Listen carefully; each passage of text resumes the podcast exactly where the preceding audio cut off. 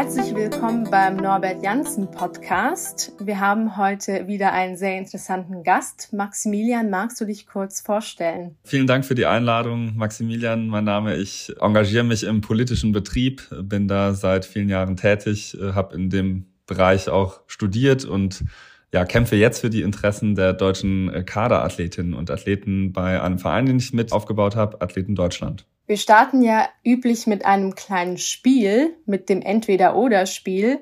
Maximilian, ich nenne dir immer zwei Begriffe, zwischen denen du dich entscheiden musst. Das erste Wortpaar wäre Cambridge oder Berlin. Cambridge zum Studieren, Berlin zum Leben. Und was sind so die Kontraste zwischen beiden Städten? Cambridge ist halt eine ganz süße, kleine äh, amerikanische Stadt an der Ostküste. Ähm, da gibt's eine extreme Dichte an ganz tollen Universitäten dementsprechend sehr international und ähm, ganz spannende Menschen. Und ich habe auch ganz ehrlich gesagt die Kultur dort sehr ähm, ja, zu schätzen gelernt und vermisse das jetzt gerade so im Herbst äh, mit Halloween und dem Indian Summer und äh, Pumpkin Spiced Latte. Also da gibt's irgendwie ein paar Sachen, die ich echt äh, äh, möge. Und jetzt Berlin ist natürlich viel aufregender gerade die Arbeit in der Politik. Es ist eine viel größere Stadt. Äh, die, die Stadt ist nicht ganz so schläfrig und von daher ist das zum Leben und zum Arbeiten natürlich viel besser.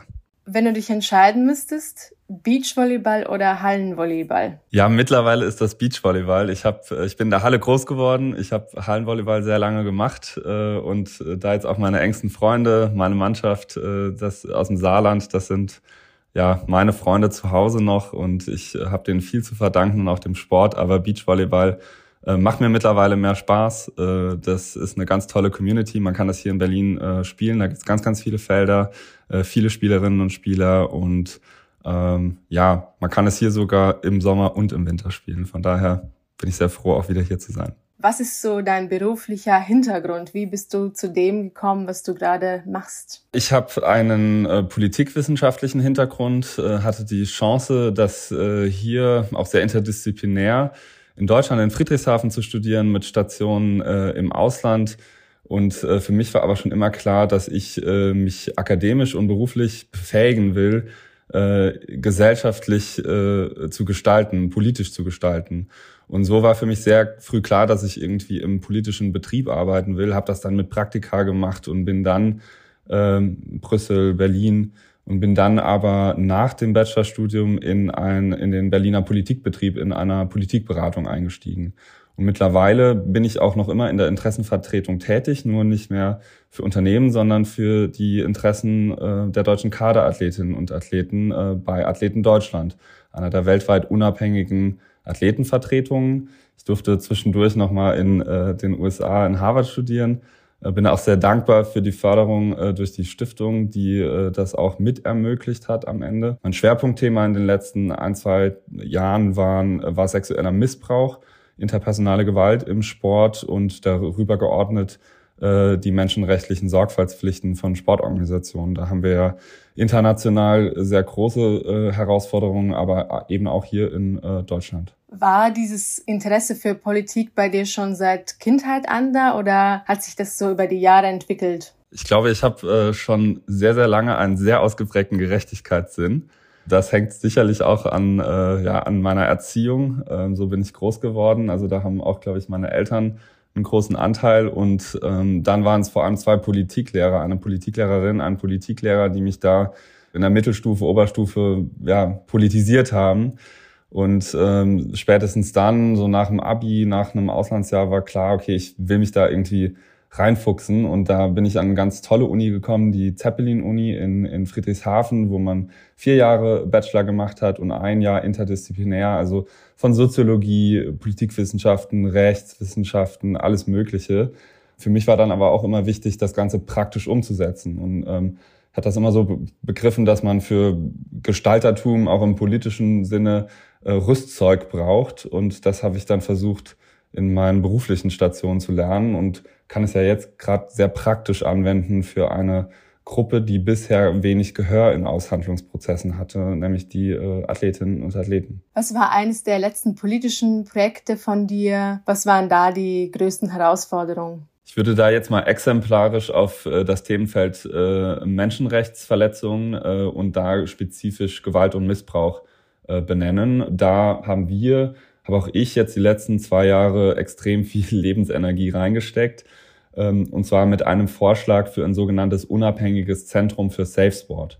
Äh, wir haben vor zwei Jahren ein Impulspapier geschrieben, einen Vorschlag gemacht, wie man sozusagen eine Gewaltenteilung im Sportsystem einziehen kann, äh, weil wir immer wieder beobachtet haben, dass das Sportsystem selbst nicht ähm, gut mit Missbrauchsfällen umgehen kann. Es gibt da Interessenkonflikte, Abhängigkeitsverhältnisse. Es führt dazu, dass Betroffenen nicht geglaubt wird, sie nicht die Hilfe bekommen, die sie brauchen. Also das ist ein großes, ein großes Vorhaben und da haben wir jetzt wirklich zwei Jahre lang viel Überzeugungsarbeit geleistet bei der Politik, äh, Praxis, Wissenschaft und es steht im Koalitionsvertrag. Es steht seit einem Jahr im Koalitionsvertrag und äh, die Bundesregierung will es umsetzen. Und letzte Woche hat sogar dann die Bundesinnenministerin mit ihren äh, 16 äh, Kolleginnen und Kollegen der Länder den Trägerverein gegründet. Also es ist ein Mammutprojekt, das ist eine neue Organisation, die ein Millionenbudget braucht.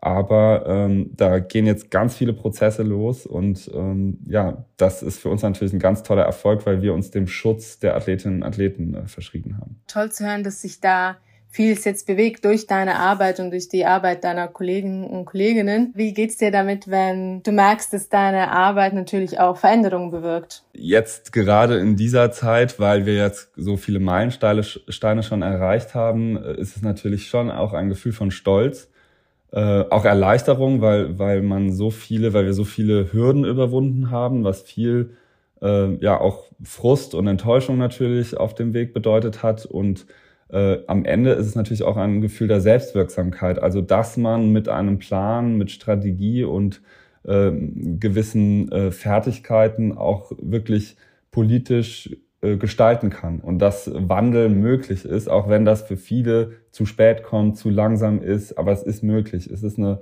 richtig harte Arbeit.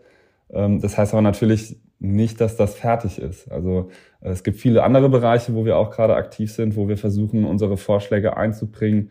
Eine Zieldebatte in der Verteilung von, von Geldern äh, im Spitzensport, da geht es ja um hunderte Millionen Euros es geht darum, dass Verbände Menschenrechtsstrategien machen. Wir stehen jetzt kurz vor der Fußball-WM in Katar. Ähm, da ist das ja auch genau so eine Frage. Ähm, also da gibt es eine breite Front an Themen und äh, das mit System und Geschick abzuarbeiten äh, für eine kleine junge Organisation ist extrem herausfordernd, aber äh, ja, wir sind da auch sehr demütig, dass wir da Teil dessen sein können. Und am Ende geht es ja immer darum, dass wir die Situation der Athletinnen und Athleten, also die Gruppe, die wir vertreten wollen, ähm, substanziell, also systemischer Natur verbessern. Gibt es irgendwas, was dich zu Sportevents und der Menschenrechtslage besonders frustriert, wo du merkst, da ist noch am meisten Arbeit? Es gibt viele Faktoren, die da extrem frustrierend sind, gerade im internationalen Bereich. Das ist eine ganz andere Situation. Äh, wir in Deutschland finden hier mittlerweile Gehör. Das war vor fünf Jahren vor unserer Gründung äh, noch nicht so. International ist die Sportwelt ganz anders aufgestellt. Äh, da haben wir es mit sehr mächtigen Verbänden zu tun, denen keine Kontrollorgane entgegenstehen, die Regierungen überdauern und die ähm, schalten und walten können, wie sie möchten. Und Athletinnen und Athleten, die Protagonisten des Sports, haben da wenig zu sagen. Deshalb implementiert die FIFA auch ihre Menschenrechtskonzepte unzureichend. Also da ist extrem Frust da, weil man kaum durchkommt. Und dafür braucht man eigentlich die Unterstützung von den Sponsoren, diejenigen, die das Geld geben und von Regierungen, die den Sport meistens mit öffentlichen Geldern fördern. Magst du kurz erzählen, was für ein Projekt die Stiftung dir geholfen hat zu fördern und warum war dir das Projekt besonders wichtig? Die Stiftung hat sehr dabei, dazu beigetragen, dass ich mein Studium in den USA in Harvard finanzieren konnte und äh, fördert da vor allem äh, auch mein Engagement für die deutschen Kaderathletinnen und Athleten im Kampf gegen Gewalt und Missbrauch. Also ich hatte auch immer während des Studiums äh, mich bei Athleten Deutschland weiterhin engagiert aus den USA heraus. Das war für mich natürlich eine Doppelbelastung und da hat die Stiftung auch einen äh, ganz tollen äh, Anteil dran, dass das am Ende möglich war. Wir haben jetzt schon viel über deine Projekte, über deinen beruflichen Werdegang mitbekommen. Was wären denn deine Pläne für die Zukunft? Was würdest du gerne umsetzen oder wo würdest du dich gerne noch engagieren? Also ich bin ja jetzt erst vor einigen Monaten wieder aus den USA nach Deutschland gezogen, habe mein Studium beendet. Das heißt, ich äh, habe hier sowieso gerade eine kleine Umbruchsphase. Werde Athleten Deutschland weitermachen. Da haben wir auch einige äh, Projekte, die noch in die Umsetzung müssen, die auch politisch umgesetzt werden müssen. Da gibt's noch ein bisschen, gilt es noch ein bisschen Überzeugungsarbeit zu leisten. Mein übergeordnetes Thema ist ja eher ähm, Zugangsbarrieren zum Lobbying, zu Interessenvertretung äh, reduzieren, also Lobbying demokratisieren und äh, ungehörten Gruppen oder Gruppen, die Schwierigkeiten haben, sich zu organisieren, Gehör zu verschaffen. Und mit Athleten Deutschland haben wir das gezeigt, auch im Bereich jetzt äh, sexueller Missbrauch oder interpersonale Gewalt. Und ich kann mir gut vorstellen, äh, das in der Zukunft quasi größer zu machen. Was würdest du gerne jemanden mit auf den Weg geben oder empfehlen, der in einen ähnlichen Bereich gehen möchte, also einen ähnlichen Weg einschlagen möchte wie du? Da gibt's eine Reihe von Empfehlungen, die ich da aussprechen würde. Ich glaube, alles, was rund ums Studium und so erste Praktika geht, würde ich immer empfehlen, mit Leuten zu reden. Ja, vielleicht mit Leuten zu unterhalten, die ein paar Jahre weiter sind, die einem vielleicht auch erklären, wo gute Studiengänge sind, wo es Spaß macht zu studieren, und auch ähm, eigentlich nicht zu übertreiben. Also so, so gut man da in eine positive Spirale kommt, äh, wenn man Selbstwirksamkeit erfährt, wenn man merkt, man kann da was machen, äh, so gefährlich ist das auch. Also so gefährlich kann es auch sein, sich zu überarbeiten, sich zu viel zu stressen. Einfach machen. Äh, es braucht nicht irgendwie lineare äh, Lebenswege. Man kann auch immer hier und hier abbiegen und führt trotzdem, findet trotzdem Wege zum Ziel wenn man sowas vorhat, wenn man vielleicht auch in diesem politischen Betrieb arbeiten will, gar nicht, bitte nicht vergessen, dass irgendwie auch noch ein Leben daneben gibt, äh, weil das ganz wichtig ist, dass man Balance schafft im Leben und sich dann nicht äh, verliert, weil das ist sonst ganz gefährlich auch. Jetzt kommen wir zu einem eher philosophischen Abschluss. Wenn du eine Sache in der Welt ändern könntest, was wäre das? Ich würde mit, mit sofortiger Wirkung den Klimawandel und die Klimakatastrophe stoppen, weil wenn wir das nicht hin, hinbekommen, dann können wir, müssen wir gar nicht über andere Dinge mehr reden. Also das wäre die, die Voraussetzung. Äh, wenn ich dann noch eine Sache ändern äh, können würde, dann würde ich wahrscheinlich genau das ändern wollen, wo, was ich eben auch erwähnt hatte, den Zugang zu Interessenvertretung ähm, zu demokratisieren, weil ich glaube, ähm, wenn alle Gruppen und Anliegen sozusagen Chancengleichheit haben, sich in einer pluralen Demokratie auch äh, zu artikulieren, ist der Demokratie an sich auch schon deutlich geholfen. Ich glaube, wir werden wahrscheinlich innerhalb der Aufnahmezeit des Podcasts nicht zu einer Lösung kommen, aber man merkt, es ist sehr, sehr wichtig, was du machst und viel Erfolg weiterhin. Ich kann mich nur bedanken für die Einladung, für das Interesse und natürlich auch für die Förderung, äh, weil gerade diese Förderung äh, genau das auch äh, möglich macht, was ich eben beschrieben habe und äh, auch ermöglicht, äh, ganz andere Werdegänge kennenzulernen und ja, Inspiration auch äh, bei mir hinterlässt.